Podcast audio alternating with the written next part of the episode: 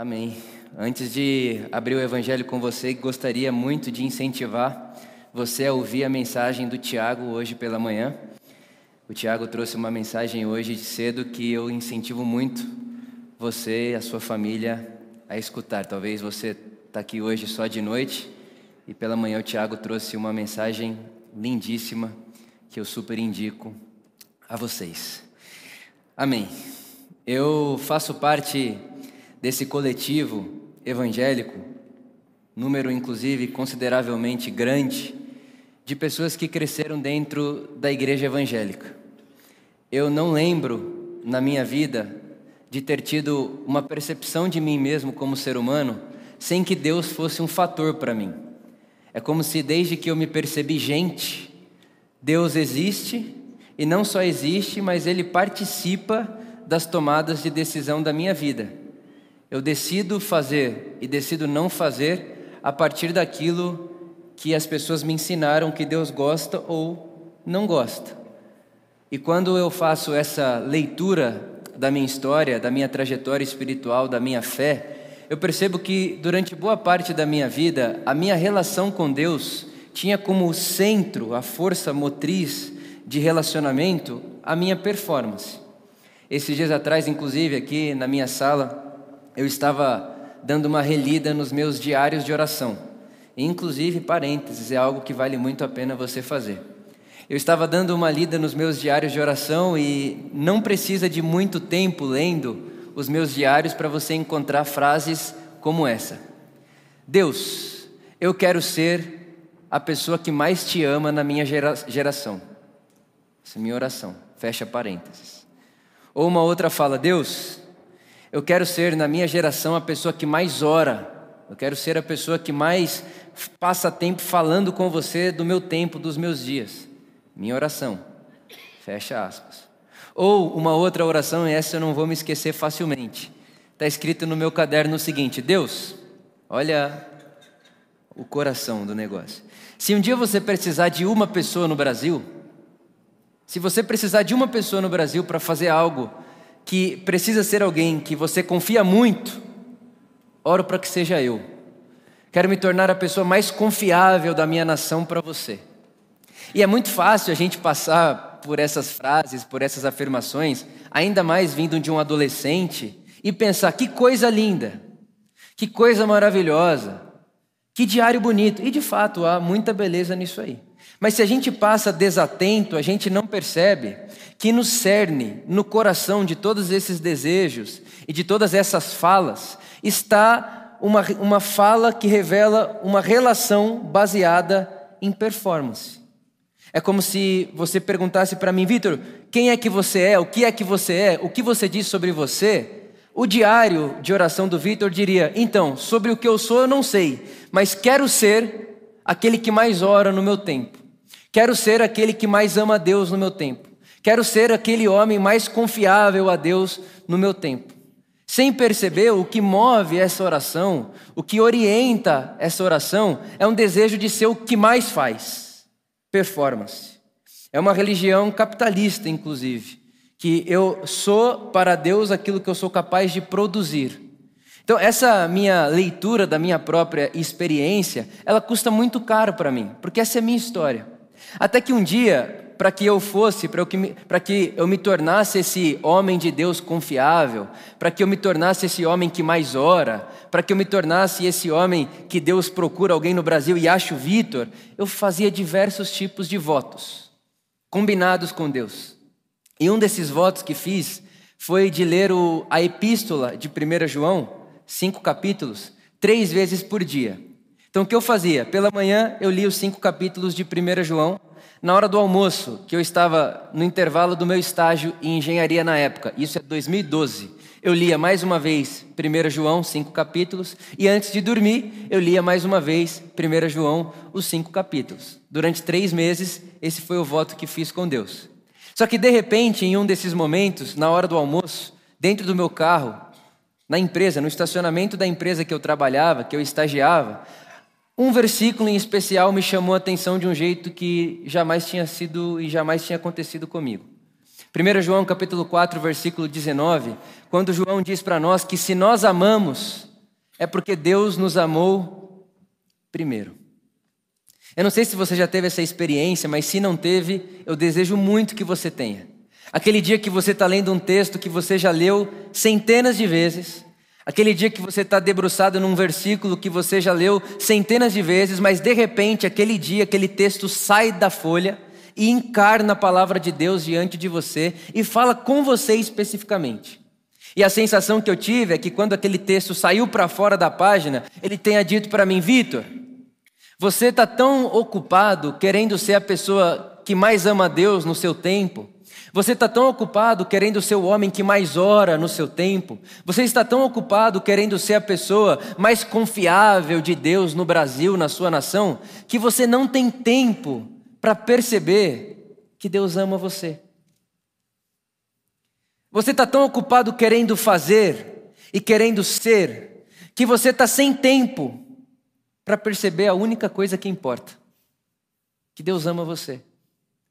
E a primeira reação que tive foram lágrimas. Comecei a chorar dentro do carro e logo depois disse: É verdade. É verdade, Jesus, eu não tenho tempo para lembrar que você me ama. É verdade, Jesus, eu não tenho tempo, não me sobra energia para descansar no seu amor por mim. Eu não tenho na minha agenda cinco minutos sem que esteja diante de mim uma necessidade performática, orar, ler a Bíblia, ore, ore, ore para se tornar o homem que mais ora. Leia a Bíblia, leia a Bíblia, leia a Bíblia para se tornar um homem confiável. Faça, faça, faça para Deus poder contar com você. Não me sobra mesmo, Jesus, cinco minutos na minha agenda para eu simplesmente descansar no seu amor e me perceber como aquele a quem você ama.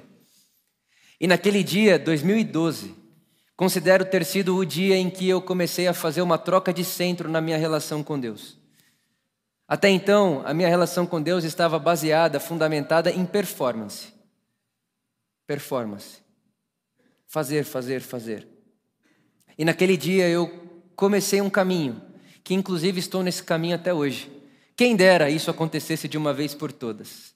Mas é o caminho de trocar o centro da minha relação com Deus no lugar da performance e colocar e jogar o centro da minha relação com Deus para o amor. Mas não o amor que eu sou capaz de produzir para Deus. Não o meu amor por Deus, mas o amor de Deus por mim. 2012 eu comecei essa jornada e faço parte dela até hoje. E das pessoas mais importantes desse caminho que fiz e que tenho feito está o apóstolo João. Esse que nós conhecemos como o apóstolo do amor.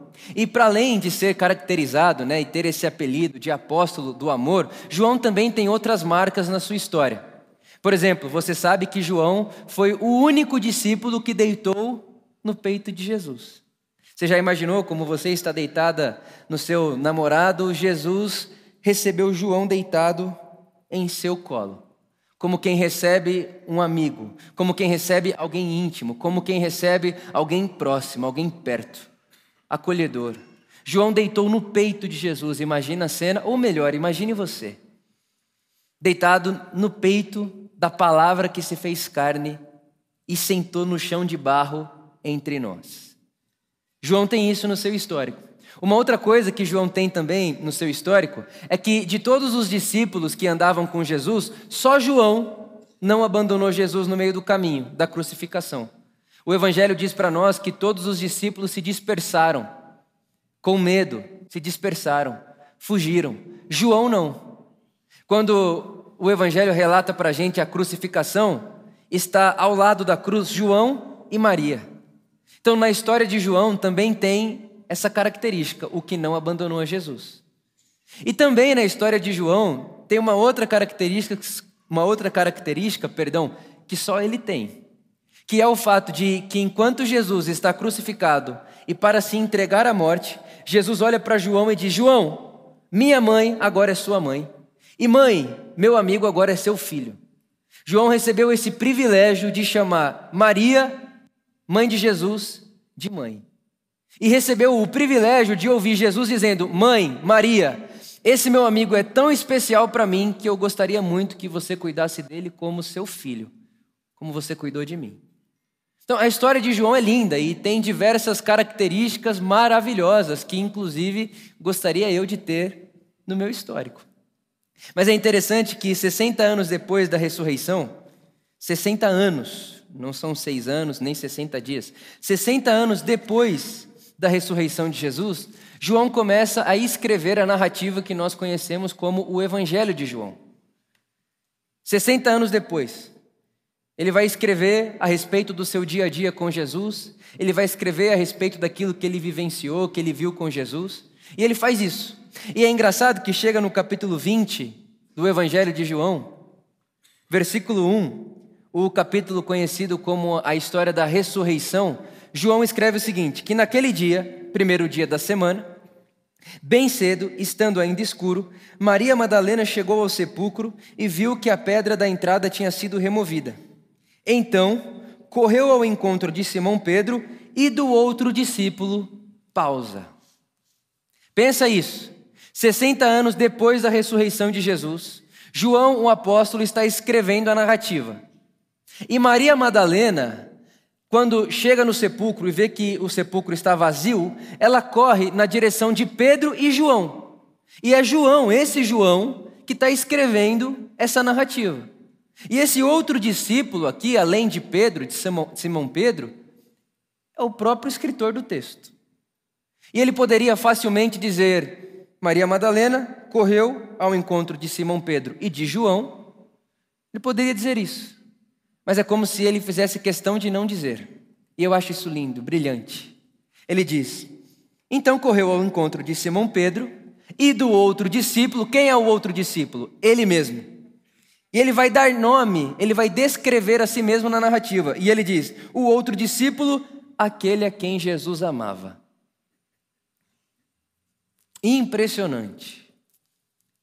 João, quando vai descrever a respeito de si mesmo no Evangelho, ele não diz, podendo dizer, que Maria Madalena foi ao encontro de Simão Pedro e de João. Ele poderia ter dito isso, ele não diz. Ele também poderia dizer, inclusive, que Maria Madalena foi ao encontro de Simão Pedro e do único discípulo que não abandonou Jesus na cruz. Poderia dizer. João poderia dizer, inclusive, que Maria Madalena foi ao encontro de Simão Pedro e do único que deitou no peito de Jesus. Ele poderia dizer isso também. E também poderia ter dito que Maria Madalena saiu correndo ao encontro de Simão Pedro e do outro discípulo, aquele que recebeu a mãe de Jesus como sua própria mãe.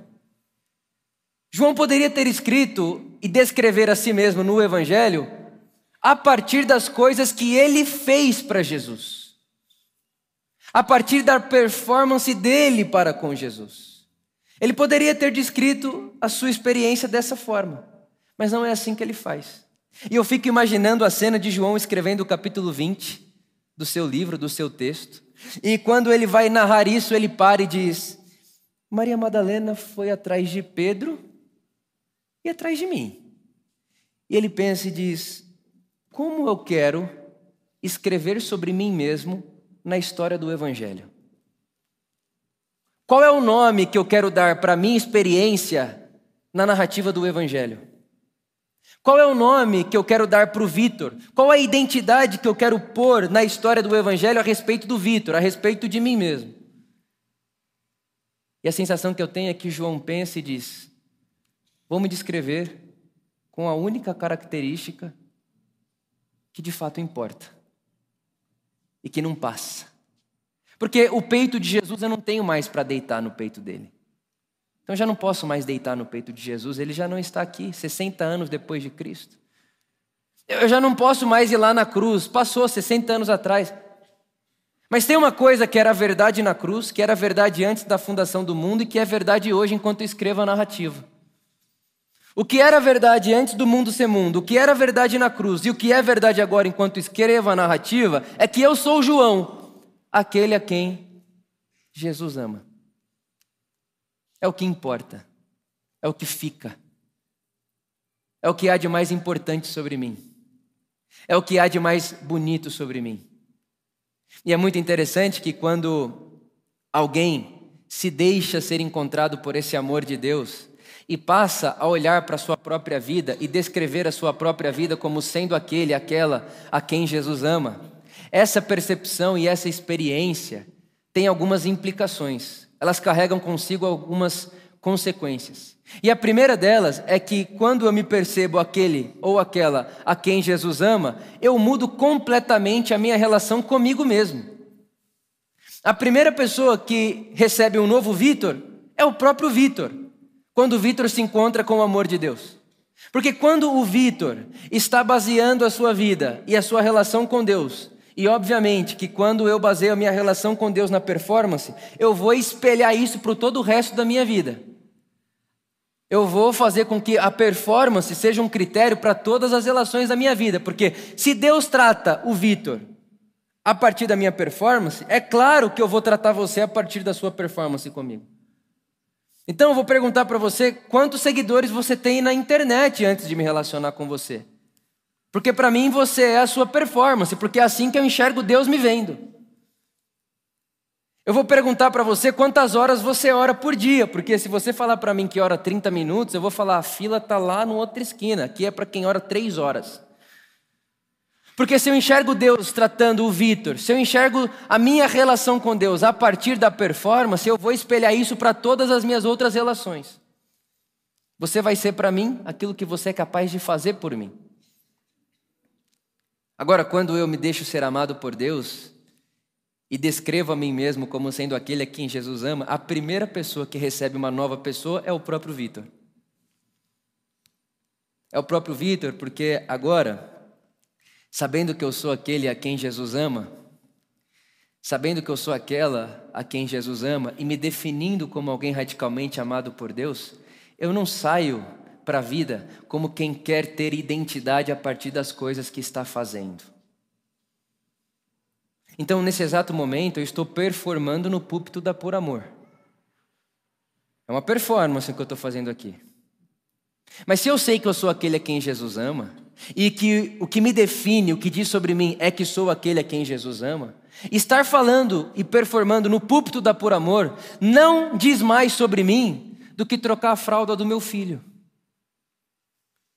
Porque no mundo e na lógica da religião, na, na lógica da religião como capital, é muito mais rentável e importante para minha própria imagem estar performando no púlpito da Por Amor, performar nos púlpitos das grandes igrejas do Brasil. É muito mais rentável, me traz muito mais. Agora, essa é a lógica da performance. Eu quero sair dessa lógica. Eu, eu quero empurrar a lógica da minha vida para o centro do amor de Deus por mim, que é eu sou aquele a quem Jesus ama, e não importa se eu estou no púlpito da Por Amor performando, ou se eu estou trocando a fralda do meu filho, não importa se eu estou dormindo e descansando, ou se eu estou fazendo vigília, o que sei é que aquilo que eu estou fazendo não dita sobre mim o que sou, o que há de mais importante em mim é que sou aquele a quem Jesus ama.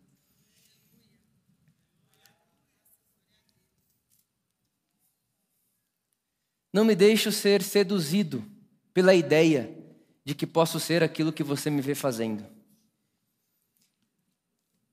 E quando esse espaço e essa consequência ganha vida em mim, não é só o Vitor que recebe um novo Vitor. É você também que recebe uma nova pessoa. É as pessoas que estão à nossa volta.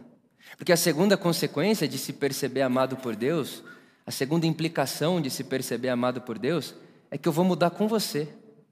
E é muito interessante, das coisas mais bonitas que João me ensina. Quando você lê as epístolas dos outros apóstolos, Paulo, o apóstolo, por exemplo, quando ele escreve para a igreja em Corintos, ele diz assim: Aos santos que estão em Corintos. E escreve a carta. Quando Pedro escreve a carta dele, ele diz: Aos santos escolhidos por Deus que estão na cidade e escreve a carta. Eles vão dando nome para o público deles: santos, escolhidos, predestinados, justos. João não. Quando João escreve a epístola dele, a forma como ele chama por amor não é santos da por amor, escolhidos da por amor, digníssimos da por amor, evangélicos da por amor, anjos da por amor, não. Quando João vai escrever a carta dele, ele diz: Amados, dá por amor. Porque é como se ele dissesse: não há nada mais profundo e verdadeiro sobre você que não seja essa realidade. Você é aquele, aquela a quem Jesus ama. E a sensação é que se eu sou aquele a quem Jesus ama e sei de mim o suficiente para me dar conta de que ser aquele a quem Jesus ama não é uma conquista minha, mas uma graça dada a mim por Deus, se eu estou claro nisso, se eu sou honesto diante de mim mesmo e diante de Deus, sei que isso é dádiva, sei que isso é presente, eu não conquistei. E se eu sou aquele a quem Jesus ama, você também é aquele, aquela a quem Jesus ama. E eu preciso me aproximar de você, não como quem se aproxima de alguém que está abaixo de mim porque ora menos, ou alguém que está mais alto do que eu porque tem mais seguidores na internet, ou de alguém que já leu mais do que eu, não leu mais do que eu, ou não posso me aproximar de você dizendo quantos reais você tem na conta para ver se eu chego por baixo ou por cima e tal. Não posso fazer isso, por quê? Porque quando eu me aproximo de você, eu sei que você também é aquele, aquela quem Jesus ama, e isso é o que há de mais profundo em você.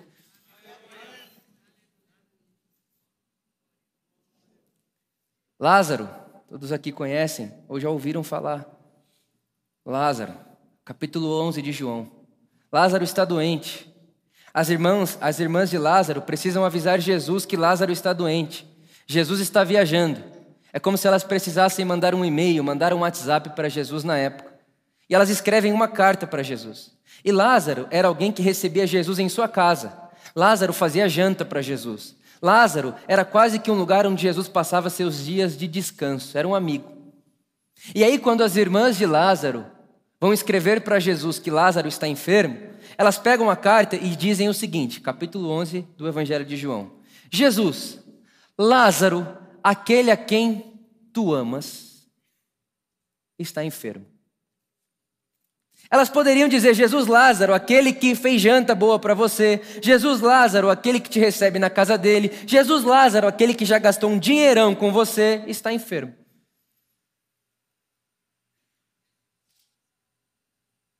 Ou tipo assim: ah, eu vou orar pelo Vitor. E aí eu vou para Deus e digo: Deus, o Vitor, um jovem, tem 28 anos, honra ele, Deus. Ele está fazendo isso, pregando desde os 13. Deus honra a vida dele. Deus, aquele casal, Deus, aquele homem de Deus, aquela mulher de Deus, ora todo dia, três horas da manhã, Deus, ouve. Faz vigília, Deus, ouve. João está dizendo para nós que se aproximar de Deus, fazendo conta de performance, é superficial demais. E o que ele está ensinando para a gente é o seguinte: você quer falar com Deus na língua de Deus? Se aproxima de Deus assim, Jesus, aquele a quem você ama.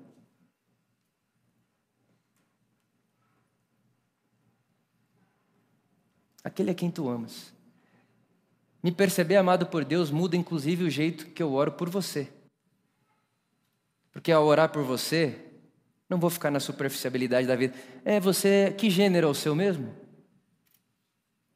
Qual é o dinheiro que você tem mesmo? Para eu saber aqui como eu. Você está orando, lendo sua Bíblia? Que, que, como é que é que está a sua vida espiritual para eu ver como eu oro por você aqui, para ver inclusive se Deus vai ouvir minha oração a respeito de você ou não. João está dizendo: joga isso fora. Se aproxima de Jesus, como quem sabe que todas as pessoas no universo são aqueles e aquelas a quem ele ama. É assim que você toca o coração do Mestre.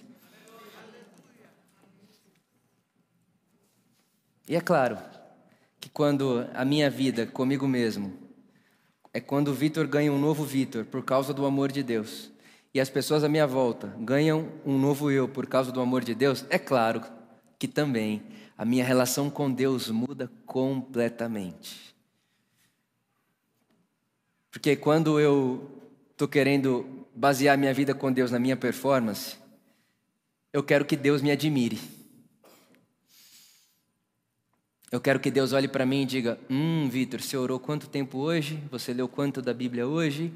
Você jejuou quanto? Doou quanto seu dinheiro esse mês? E eu fico querendo fazer Deus me admirar. A lógica da performance é essa. Agora, quando me percebo amado por Deus gratuitamente e vou me relacionar com Ele e vou falar com Ele, eu deixo de querer ser o alvo da admiração de Deus e agora é Ele quem se torna o alvo da minha admiração. Porque como pode alguém me amar como Ele me ama? eu fico admirado, eu fico derretido. Na experiência do Heschel, eu fico vislumbrado. Eu entro em alumbramento, encantamento. Eu fico quase que em estado em transe. Eu fico em outro, eu vou para outra frequência, por quê? Porque eu me percebo amado por esse ser maravilhoso, que é o pai de todo amor, o pai de toda bondade, o pai de toda luz, e apesar de ser grande, criador de todas as coisas, tu te importas comigo também, e esse amor tão grande eleva-me. Qual é a continuação da música? Amarra-me a ti, porque tu és tremendo de amor. Então, minha relação com Deus muda. Eu gosto muito desse teólogo, chama Tomás Halik. Ele diz assim: que Deus está muito menos preocupado se você acredita nele do que se você o ama. É como se Deus não tivesse nem aí se você acredita nele ou não. Inclusive, nosso irmão Tiago, Tiago, ele diz que os demônios acreditam e de nada serve. Que acreditar em Deus, irmão, e eu vou dizer, no inferno é ruim, mas num Brasil evangélico como o nosso, dizer que acredita em Deus é pior ainda. O que significa acreditar em Deus no nosso país? crê que Deus existe, o diabo crê e treme, diz Tiago. O que Deus está querendo de mim de você é o nosso amor, o nosso afeto, o nosso alumbramento. E só há uma forma disso acontecer: é sair da lógica da performance. E, como eu disse, é uma prática diária, porque a vida à nossa volta impulsiona a gente para essa prática o tempo inteiro. O tempo inteiro a vida quer jogar a gente para a lógica da performance, da produtividade. Acordar quatro da manhã, dormir meia-noite. E se você não vence na vida é porque não produz o suficiente, e você é aquilo que você faz, e você é aquilo que você tem, e você é a sua profissão, e você é o seu sucesso. A vida joga a gente para esse lado todo dia. E vem o Evangelho e abre uma porta inimaginável e diz para nós: sai daí. Vem para cá. Para cá onde, Deus? Pro amor. Ah, tá bom, então eu vou para aí. Eu vou para aí, agora eu vou organizar minha vida para te amar. Então agora eu quero ser o homem que mais te ama. Eu quero ser o homem que mais ora. Eu quero ser a mulher que mais lê a minha Bíblia. E Deus está dizendo: Eu quero só que você saiba que eu te amo. E quando você descansar no meu amor por você, aí você pode fazer o que você quiser da sua vida. Aí você vai ler a sua Bíblia, você vai fazer a sua oração, você vai para o seu trabalho, você vai fazer a sua empresa, você vai ganhar seu dinheiro, aí você vai. Mas, Vitor, enquanto você não souber que eu te amo, tudo que tem à sua volta e tudo aquilo que você está querendo ter, é como se você dissesse para o mundo e para você que isso tudo define a sua identidade. Não é verdade. João diria: há algo mais importante sobre você. Você é um ser amado por Deus.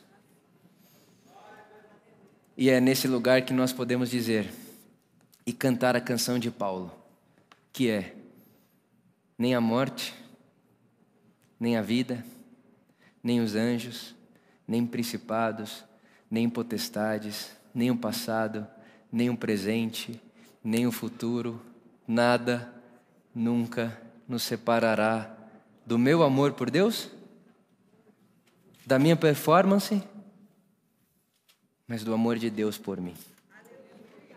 Nada nos separará. E aí sim, podendo escrever e podendo descrever o Vitor como sendo o único que não abandonou Jesus na cruz, aí sim, podendo descrever o Vitor como sendo, ou podendo descrever a si mesmo como sendo aquele que deitou no peito de Jesus, podendo se descrever falar de si como se fosse o que mais faz, o que mais ora, o que mais merece, por livre vontade e consciência, escolha dizer: Isso é esterco, trapo de imundícia, passa. Não há nada mais sublime do que descrever sobre mim o que sou desde a eternidade e serei para sempre. Sou aquele a quem Jesus ama. Que o Espírito Santo plante essa semente no meu e no seu coração. E que com muita coragem Saiamos para viver, não como quem busca selos de aprovação e de identidade, mas como quem sabe que ao abrir os olhos pela manhã, somos aqueles a quem Jesus ama.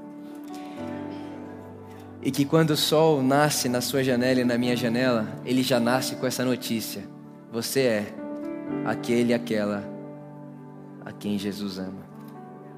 E que a partir dessa experiência de sermos aqueles a quem Jesus ama, possamos ir construir a vida mais bonita que nos seja possível, no amor de Deus, na graça de Deus, na generosidade de Deus e na misericórdia de Deus. Que seja assim comigo, que seja assim com você, que seja assim com a Por Amor e que seja assim com a Igreja de Jesus espalhada por toda a terra. Amém.